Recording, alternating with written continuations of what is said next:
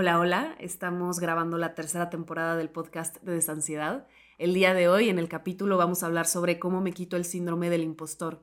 Eh, creo que es un tema muy bueno, muy requerido por la comunidad y vamos a hablar sobre herramientas y temas como cómo mejorar la percepción de uno mismo, cómo tener más apertura para recibir elogios y cómo en realidad vivir con más confianza y vivir más pleno. Entonces, si te gusta esta plática, escúchanos y va a estar muy a gusto. Hola, hola, yo soy Mari Carmen Armenta. Escuché la tercera temporada del podcast de Desansiedad. Y creo que va a ser una plática muy a gusto. El día de hoy estamos aquí reunidos para hablar de un tema muy importante y que a muchos nos interesa. Vamos a hablar sobre cómo me quito el síndrome del impostor. Estamos aquí con el psicoterapeuta de desansiedad, José, José Verdejo. ¿Cómo estás, José? Hola, hola. Eh, muy bien, muy bien, muchas gracias. Eh, aprovecho de saludar también a toda la comunidad que, que debe estar escuchando. Gracias. Y bueno, acá estamos como para hablar de, del síndrome del impostor, de, del por qué se produce, de algunas causas y lo más importante, lo que todos esperan, algunas estrategias para empezar a, a trabajarlo. Así es, creo que puede ser una plática muy a gusto desde una perspectiva que es la mía, de no conocer el tema, eh, de, de, querer saber un poquito más, informarme para poder estar al tanto, ¿no? Entonces yo creo que estaría muy bien que empezáramos, José, por el hecho de definir qué es el síndrome del impostor para una persona que no tiene ni idea y que no ha escuchado esto nunca?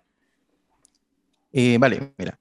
Eh, el síndrome del impostor eh, fue acuñado por primera vez en el 1978 por Pauline Clance y Susan Imes, o Jaimes, creo que se pronuncia. Y a pesar de que ya lleva 40 años aproximadamente, o un poco más, ¿cierto? De, de, que estamos hablando de este síndrome, aún no es reconocido como un trastorno psicológico, ¿ya? Eh, las personas que, que, tienen este síndrome tienen una dificultad súper importante de, reconocer sus logros. Tienen una, sensación de, de fraude eh, y que los logros que han obtenido se, deben a factores externos como el logro de los demás, ¿cierto? Apoyo de los demás, o incluso factores mágicos como, la suerte. Eh, afecta principalmente a mujeres, pero, pero también es bien frecuente que, que lo, lo padezcan hombres también. Ok, ah, no sabía de ese dato, entonces es más común en las mujeres. Es más común en las mujeres, sí. Ok, ah, no de hecho, de hecho, esa investigación sí. se realizó por estas, por estas personas. Eh, notaron eso, notaron que era más frecuente en mujeres. Ok, ok, ese es un dato interesante.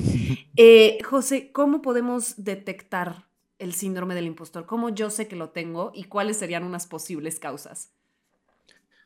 Bueno, eh, este síndrome se expresa de una forma diferente en cada persona, pero se han descrito algunos, algunos patrones comunes, como por ejemplo esta sensación permanente de que uno es un, es un fraude o, o, que no es tan bueno en términos intelectuales, principalmente.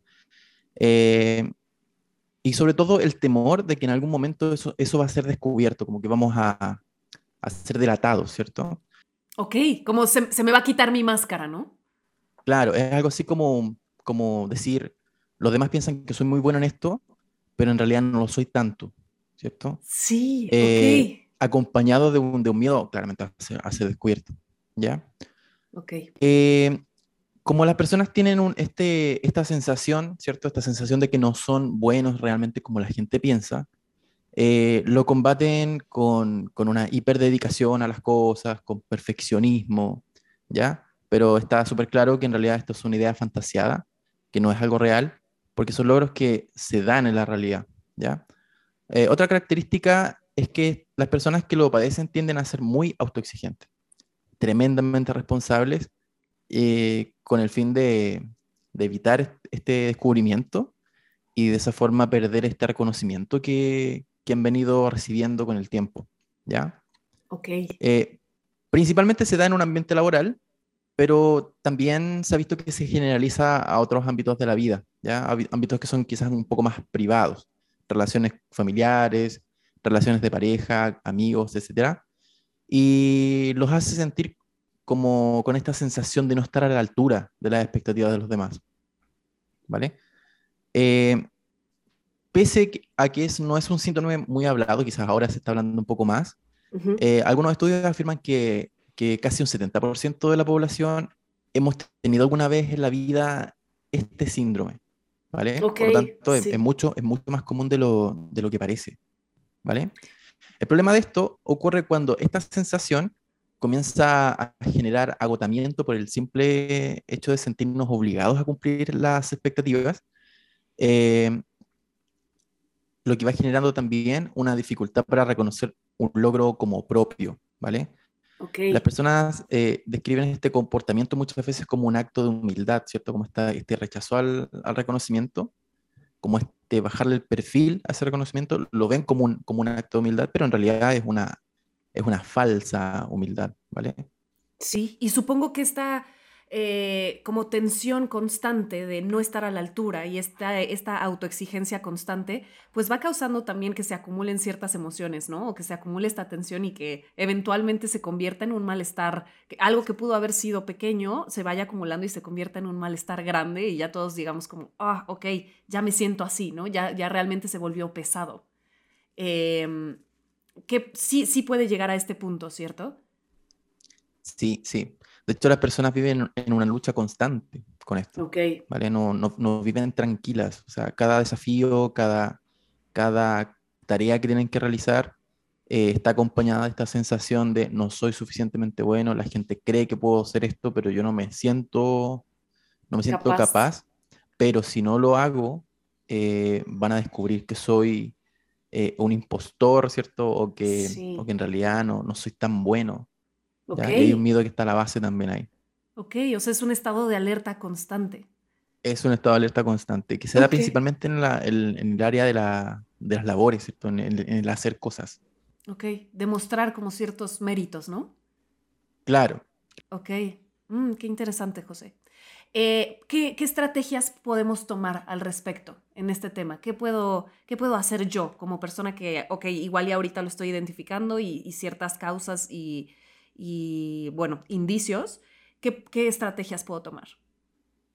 Claro, eh, las estrategias que vamos a utilizar dependen mucho de las causas también, ¿vale? Así que me gustaría enunciar algunas causas primero para, para tener una idea de, de, cómo se origina esto, ¿ya? Ok. Eh, algunos autores creen que eh, este síndrome eh, es un signo, ¿cierto? O una consecuencia de, tener una ansiedad social, ¿vale? Pero, sin embargo, no es un requisito fundamental para poder padecerlo. Hay personas que no tienen una ansiedad social y de igual manera también lo pueden experimentar, ¿vale? Eh, en algunos casos esto se da como, como una consecuencia de, de, una historia familiar, ¿vale? Eh, personas que provienen de familias que son excesivamente exigentes, eh, con altas expectativas, eh, muy críticas también y con un escaso reconocimiento del logro, son personas que probablemente van a, van a generar este hábito, este hábito de, tener una expectativa demasiado, demasiado alta y sentir esto de que nunca alcanzan el, la expectativa, ¿vale? como se da en un ambiente familiar, ¿cierto?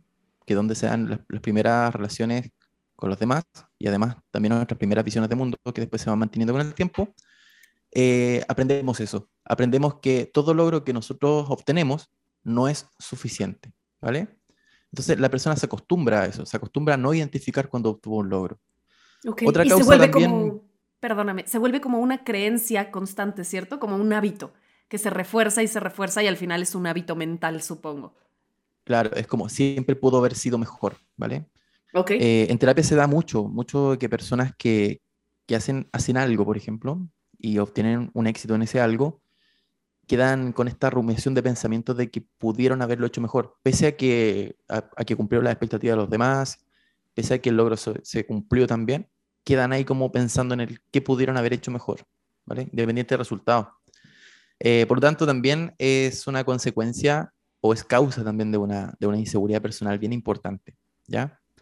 Eh, también se da como consecuencia de un excesivo perfeccionismo y sobre todo con una, con una pérdida de confianza en, en nosotros mismos. Ok. ¿Ya? Sí. Y bueno, eh, pensé en algunas estrategias como para compartir, ¿ya? Exactamente. Y en primer lugar me gustaría mencionar que, que la psicoterapia siempre va a ser eh, la mejor eh, opción, ¿cierto? El, mejor inicio para trabajar en esto. Sobre todo porque la, la persona que, es, que, sufre el síndrome del impostor sufre, ¿vale? Sufre mucho. Eh, y bueno, como ya habíamos hablado, puede ser un signo de inseguridad personal y, y, sobre todo de una percepción de sí mismo un poco deteriorada, ¿vale? Por eso la necesidad de trabajarlo en terapia. Ok. Eh, ahora, súper importante también, yo creo que el mantenimiento de este síndrome radica principalmente en la respuesta que tenemos cuando recibimos un logro o un elogio, ¿vale? Tenemos como esta tendencia a minimizar el elogio, minimizar el logro, eh, y lo atribuimos a algo, algo como la suerte o, o a la suma del trabajo de los demás. Ok, ajeno a nosotros. A la larga, ajeno a nosotros, claro. Y a la larga, eso va alimentando la idea de que nosotros no somos merecedores de ese reconocimiento, ¿vale? Eh, yo una vez creo que tuve esto, de hecho lo trabajé en terapia, y tenía esto del, lo sentía como una humildad, ¿vale? Así se lo, se lo manifesté a mi psicóloga en ese momento, y ella me decía que eso no era una humildad, ¿vale? Yo no quería caer en esto del egocentrismo, entonces, mi psicóloga me dijo en ese momento algo que nunca más se me olvidó, porque, bueno, siempre yo hacía esto, o sea, me decían algo, me elogiaban en algún sentido, no solo en el ámbito laboral, sino que también en ámbitos más personales. Y siempre mi respuesta era algo así como, ya, pero no, no, no, si no es para tanto, ¿cierto? Desviando un poquito la atención. Claro, alguien me decía, me reconocía en otro aspecto y yo respondía algo así, bueno, yo soy un simple mortal, ¿cierto? no creo ser mejor que el resto. Okay. Y al final eso, eso, claro, alimentaba la idea de que no, no era merecedor o digno de este, de este elogio, de este reconocimiento. Entonces, yo creo que en primer lugar lo que tenemos que hacer es cambiar esa respuesta, ¿vale? Que se da de manera súper habitual. Eh, es hacer lo contrario, ¿vale? Es permitir que este elogio que recibimos o este reconocimiento nos alcance de alguna forma y se nos impregne. ¿Recibirlo abiertamente? ok, me hacen un cumplido y recibirlo, ok. Y lo recibo, es como que lo tomo y me lo impregno, ¿vale? Ok. No, no es como que lo rechace, no es como sacarlo. Exacto. Eh, y se puede hacer simplemente agradeciéndolo, ¿vale? Sin cuestionarlo. A mí me costó un poco esto al principio, pero de a poquito lo fui logrando, ¿vale? De a poquito lo fui logrando. Y esto de crear el hábito de dar las gracias eh, va alimentando después con el tiempo la, la idea que sí, pues, de que sí podemos merecer eh, ese logro, ¿no? Ese, elogio, de que sí somos dignos de ese elogio, ¿vale? Ok. Otra cosa súper importante, otra cosa súper importante es reconocernos a nosotros como humanos, ¿vale? Esto es algo que siempre digo en terapia, sobre todo con las, personas que tienden al perfeccionismo. Eh, reconocernos como humanos y sobre todo imperfectos, ¿vale? A veces tenemos la idea de que cometer un error nos va a definir para siempre. Eh, y puede que pensemos a veces que vamos a ser descubiertos una vez que cometamos un error y la gente se dé cuenta. Y que vamos a vivir unas consecuencias eh, aterradoras. Graves. Exactamente, sí. Pero la verdad es que no, o sea, una equivocación en nuestra vida no, no arruina todos los aciertos que hemos tenido antes. Claro, y nos humaniza mucho más, como tú dices. Sí, tenemos que aprender a humanizarnos y tampoco eso va a condicionar los, los, aciertos que vamos a tener de aquí al futuro, ¿cierto? Es verdad. Y lo más importante de todo, la estrategia más importante de todo es como ser nosotros mismos eh, nuestra fuente de aprobación y reconocimiento, o sea, ser nuestro primer público, ¿vale? Sí. Creo que eso es lo más importante. Eso va a alimentar a la larga nuestra seguridad y ya no, va, no vamos a depender tanto, o en su mayoría, del reconocimiento o, o aprobación del resto. Sí, de una validación externa. Gracias, José. Justo ahorita eh, tenemos varias preguntas de la comunidad de Dale Alas a la Ansiedad. Entonces, mira, una de las primeras es, ¿cómo saber si estoy persiguiendo objetivamente mis sueños o tengo este síndrome? Vale, vale. Supongo que se relaciona un poco al perfeccionismo, ¿no? Es una muy buena pregunta. Sí, de hecho, esa pregunta me, suena mucho a, a, esta diferencia entre lo que es una elección y una decisión, ¿vale? Esto se trabaja mucho en, mucho en terapia de aceptación y compromiso. Okay. Hay una diferencia bien importante, porque la decisión siempre es un análisis de pros y contras, pero sobre todo es algo más cultural, más social, es como más desde la exigencia del otro, de lo que el, lo que el entorno espera de mí, ¿vale? En Okay. cambio, la, la elección, o sea, podríamos decir que la, la decisión es un tema más mental, Ujú. mientras que la elección es un tema más emocional. ¿vale? Ok. La elección. No es un tema de conveniencia. Sí, la, la, elección no es un tema de conveniencia, es un tema de, de qué siento. De, por alguna razón siento esto, ¿vale? Eh, relacionado con los valores personales. O sea, las cosas que realmente te importan en la vida, las cosas que realmente te apasionan, que te motivan, ¿cierto? Que te hacen sentido. Eh, la gente de la comunidad me conoce, por ejemplo, por, por, el, por el movimiento animalista, ¿cierto? Por ser vegetariano. O sea, yo cambié mi alimentación por, por, por, mi valor personal. O sea, yo nunca dejé de comer carne porque me dejó de gustar la carne, sino porque estaba vinculado con, con una elección. Era, no me hacía sentido. Llegó un momento en el que hice una reflexión conmigo y dije, oye, si me defino como amante de la naturaleza y los animales, no, no me explico por qué me los como. Ok, e, eso creo que está importante, e, el relacionar como el me hace sentido con la parte emocional, que a veces también es un indicador muy importante, ¿no? Claro, entonces ahí tomé esa elección, ¿cierto? ¿Sí? De cambiar mi, mi, forma de vivir. Mucha gente piensa que, que, ser vegetariano o vegano es solo un asunto de dieta, pero en realidad es todo. Es un, es un movimiento de respeto y compasión hacia, hacia los animales, la naturaleza. Entonces, claro. por ejemplo, eso no es una decisión, porque no es algo que, que quizás me convenga. De hecho, todo el mundo sabe que alimentarse de esta forma es más caro, ¿ya? Sí. Pero, pero sí me produce una satisfacción a nivel personal que es solo mía, ¿vale? Ver, algunas personas tienen como valor personal ser, ser madres, ¿cierto? Uh -huh. O padres, y eso, claro, es una elección. Sí. Pero también puede ser una decisión cuando tu ambiente te está presionando para eso. Ok, Entonces, ahí está el cambio. Claro. Ok. Y claro, el síndrome del impostor tiene mucho que ver con esa presión social muchas veces tenemos aquí otra pregunta justo que dice, ¿cómo disfruto más de la vida sin sentir que me equivoco todo el tiempo? Vale, vale. Eh, también relacionado con lo mismo, ¿vale? Uh -huh. eh, cuando tú vives más desde la elección que desde la decisión, vas a comenzar a crear una vida más plena, ¿vale? La vida plena, muchas, muchas personas creen que es una vida perfecta, uh -huh. pero la verdad es que no. La vida plena es una vida con sentido y propósito. Pero esa, ese sentido y propósito es solo tuyo. O sea, no, no es que eh, exista una definición de cómo tiene que ser una vida plena, sino que es una vida que tienes que construir en base a lo que tú sientes realmente, ¿vale? Okay. A lo que a ti te importa en la vida, tus propósitos. Entonces, ¿cómo vivir de una manera feliz? Persiguiendo tus ideales, persiguiendo tus propósitos, persiguiendo tus metas y, y colmando tu vida de experiencias relacionadas con cosas que te importan. Ok, y sí, creo que se relaciona también con a, eh, tener cierta autenticidad, ¿no? O perseguir esta autenticidad, sí. Por ejemplo, a mí me encanta la música, ¿vale? Ok. La comunidad también sabe que soy músico y a mí me encanta cantar, me gusta tocar en vivo y todo eso. Ah, qué bien. Y yo elijo actividades como esa, ¿vale? Por sí. sobre otras, las elijo, no es que las decida, porque en el fondo eh, es bien sabido que, que cuando tenemos una banda eh, no somos bien pagados, quizá, ¿vale? Uh -huh. Sobre todo en los tiempos de ahora. Pero es algo que a mí me, me, otorga otra cosa, que es como una satisfacción más personal. Ahora, cuando uno elige vivir una vida plena es, en ese sentido, uno se va a equivocar mucho.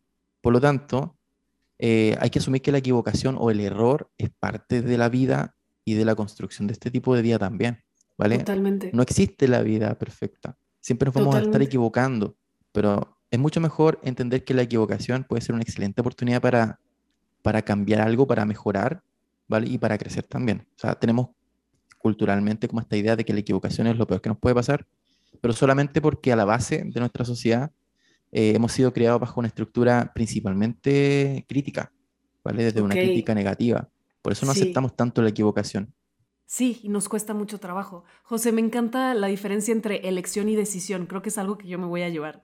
Eh, ahorita para cerrar la conversación, ¿cuáles, ¿cuáles serían las tres, los tres recordatorios que le dirías a alguien que está escuchando esto de manera muy como concisa, a alguien que no conoce el tema? ¿Cuáles son los tres puntos más importantes a conocer para ti sobre el síndrome del impostor? O sobre cómo eh, superarlo. Vale. Eh, me gustaría que la gente se llevara la idea de, de, de esta apertura que, debemos generar a la hora de recibir cumplidos o elogios, ¿vale? O sea, quizá, es un hábito que se puede desarrollar, esto del permitirlo, ¿vale? No minimizarlo, sí. no minimizarlo, eh, no bajarle el perfil a ese, a ese elogio o a ese cumplido o a ese logro, sino que impregnarnos de eso, ¿vale? Permitir que, que el resto también nos, nos construya, que no, sea, no seamos solamente nosotros quienes construyamos nuestra, nuestro autoconcepto, ¿vale? La gente tiene muchas cosas que decir sobre nosotros, ¿vale? Algunas personas van a decir cosas no muy bonitas y otras, cosas van a decir, otras personas van a decir cosas un poco más bonitas. Entonces es quedarnos con esas cosas bonitas que la gente dice de nosotros y impregnarnos de eso, ¿vale? Por lo menos tener la idea de que la gente piensa esto y validarlo. Sí. ¿Vale? No rechazarlo, sino que validarlo. Ok, me Eso por una parte. Por otra parte, o sea, claramente la invitación a trabajarlo en psicoterapia, porque muchas veces se da como una consecuencia, ¿vale? Eh, cuando somos niños, eh, estamos creando nuestras primeras relaciones mentales, nuestras primeras normas mentales. Y esas normas mentales van a definir un poco la forma en la que nos relacionamos con el mundo, con los demás y con nosotros mismos.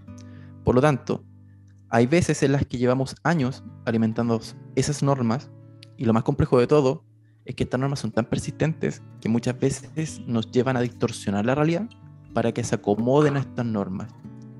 ¿Vale? Y es por eso que no, nos cuesta tanto salir de ese, de ese tipo de cosas. Por lo tanto, eh, debemos asumir que nuestra realidad mental es una cosa, ¿cierto? Nuestra historia, pero lo que está pasando en este momento es otra. Ok. Y que tenemos que tener nuevamente esta apertura para poder eh, darnos cuenta de qué está pasando hoy en día. Tenemos como la fantasía o la, o la, la idea de que el mundo se va a dar cuenta de que yo soy así, ¿cierto? Como la idea que tengo en mi cabeza. Pero en realidad esa, esa idea que nosotros tenemos de nosotros mismos no siempre es así. De hecho, la mayoría de los casos no lo es. La mayoría de los casos no lo es, sí. Claro. Es algo que trabajo mucho en terapia, como esta diferencia entre tu realidad mental y la realidad que está fuera de ti. ¿Vale? Ok, y una realidad más objetiva, ¿cierto? Exacto, es una realidad más objetiva que va mutando, va cambiando. No es como nuestra realidad mental que siempre se mantiene más estable, ¿vale? Ok. Soy un fracasado, ¿cierto? Y eso no, lo atraemos por mucho tiempo. Ok. Y eso hace que minimicemos los logros, que minimicemos nuestros aciertos, ¿vale? Y ahí es donde está esta trampa, ¿vale? Creer más en nuestra realidad mental que, la realidad objetiva que está afuera. Me encanta eso. Mil gracias, José. Ahorita em, ya se nos cerró el tiempo, ya se nos acabó, perdón, pero creo que es un tema que da para mucho, ¿no? Y, es, un poco filosófico también, porque creo que tiene ciertos temas sociales, o sea, el tema que me dijeras que las mujeres lo, padecen más, no sé, creo que es, de, mucho, de mucha investigación y de mucha reflexión. Gracias por compartirnos tu tiempo y bueno, a la comunidad que nos está escuchando, saben que pueden seguir em, más de esta información en el canal de YouTube, también en la página de Instagram como arroba desansiedad y en desansiedad.com, en el blog, hay varios artículos relacionados sobre el tema. Entonces, espero que les haya servido y muchas gracias por compartirnos de tu tiempo. Lo disfrutamos mucho. Muchas gracias a ustedes por la, por la invitación. Gracias. Y bueno, la comunidad sabe que estoy disponible para, para aportar, para ayudar, ¿cierto? Sí. Así que un saludo, un saludo para todos, agradecer nuevamente y nos estaremos viendo próximamente en otra oportunidad. Vale, muchísimas gracias, ¿eh?